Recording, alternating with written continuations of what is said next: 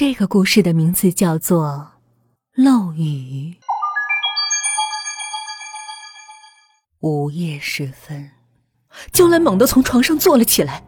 她刚刚做了一个非常可怕的梦，梦里就是这栋房子，可是屋顶上浮了一个女人，确切的说，是一具女尸。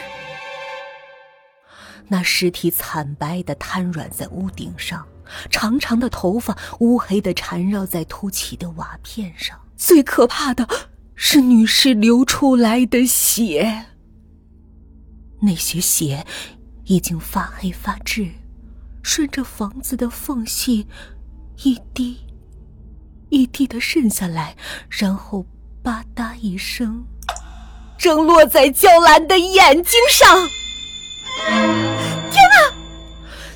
娇兰全身颤抖，打雷了，要下雨了。娇兰突然想起，房东说过，这房子是漏雨的，就在卧室的右角，所以下雨的时候最好在那里放个盆子。娇兰急忙起身，找了一个盆子摆在那里，抬起头。可以看见天花板上有一片灰色的水渍，以及几道淡淡的裂痕。那裂痕让娇兰想起了房东讲的那个故事。以前这里的房租并不是那么便宜的，后来降价，只不过是因为一个叫杜诗妮的女人。杜诗妮是一个单身的漂亮女人，她有许多不同的男朋友，私生活的放荡让楼道里的人都不太理她。再加上她住的是顶楼，更没有人关心她的行踪，所以她出事之后，并没有被及时发现。是一个钟点工发现了已经死在卧室里的杜诗妮。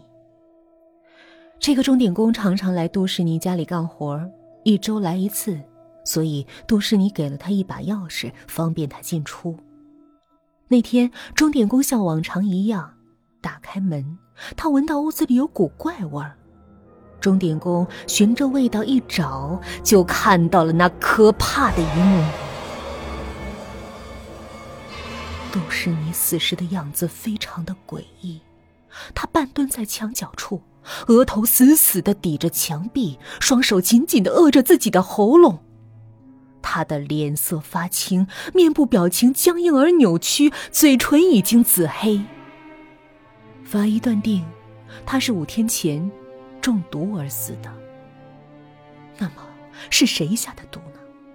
小区的保安调来了五天前的录像，录像显示，在杜诗妮出事的前后十天内，一个来找杜诗妮的人都没有，所以警察判定杜诗妮是自杀的。不过，在杜诗妮的家里并没有发现任何毒药的痕迹，杜诗妮也没有购买过毒药的记录。说杜诗妮是自杀，也是非常勉强的。自从杜诗妮死后，这房子就降价出租了。娇兰是个刚刚毕业的穷大学生，这房子对她来说再合适不过了。一滴雨。轻轻的落在了娇兰放好的盆子里。漏雨了，声音越来越密。他壮着胆子走进盆子，一股浓浓的血腥味儿扑面而来。他看到，在那青色的塑料盆子里，一层发黑的血液正在积累着，漏下来的居然是血。姐姐。姐姐，伴随着声音，一只小手搭在了娇兰的腰上。娇兰低下头，那是一只惨白的小手，指尖有淡淡的青色，骨节很瘦削。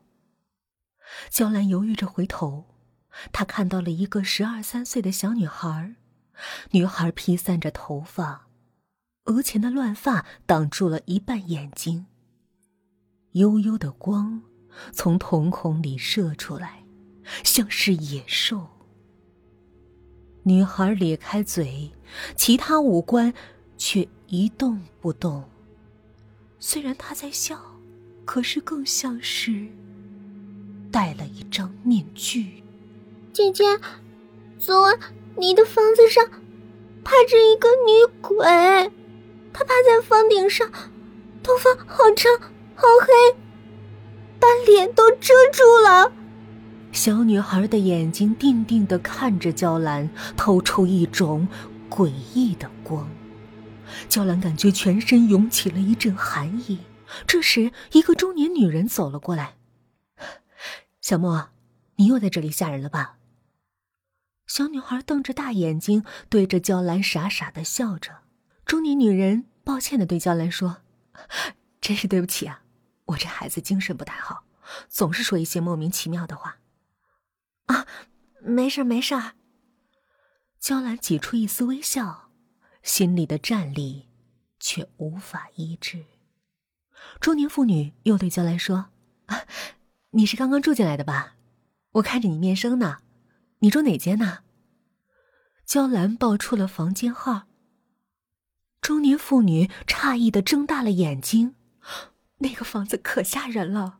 前不久，我女儿小莫。”在一个下雨的晚上，看见一个女鬼趴在那家房顶上，那个女鬼脸色惨白，嘴角还挂着血。我女儿就这样被吓出病来的，一到雨天，她就犯病。娇兰越听越害怕，不一会儿，中年妇女拉着小莫要走，小莫刚走几步，突然转过头来：“姐姐，我看见了。”昨晚你的房顶上有人，娇兰呆住了，冷汗一点点的流下来。思量再三，娇兰决定把房东找来。房东叫方环，是一个很风情的少妇。他说：“娇兰，这个房子其实真的不适合你这样的单身女子住。如果你想换房子，我可以把钱退给你。”不，我我只是想知道关于房顶上的事情。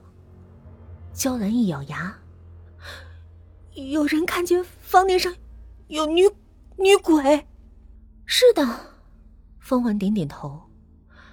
有个孩子说，在杜诗妮死之前的三五天，他在房顶上看见了一个女鬼。除了小莫，没有别人看见。当然还有别人，只是。成年人都不会随便说出去的，怕不吉利。这些与杜诗妮的死有关系吗？警察没有调查吗？娇兰焦急的问着。警察才不管这些呢，警察只管活人，管不了鬼。冯环说。再说，杜诗妮这样的女人，没有任何亲友，没有人关心她的死活。她不是有很多的男朋友吗？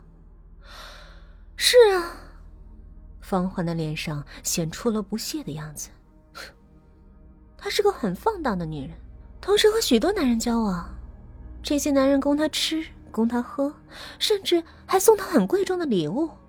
我听说，她一年前傍上了一个香港的古董商人，那个男人给了他很多好东西。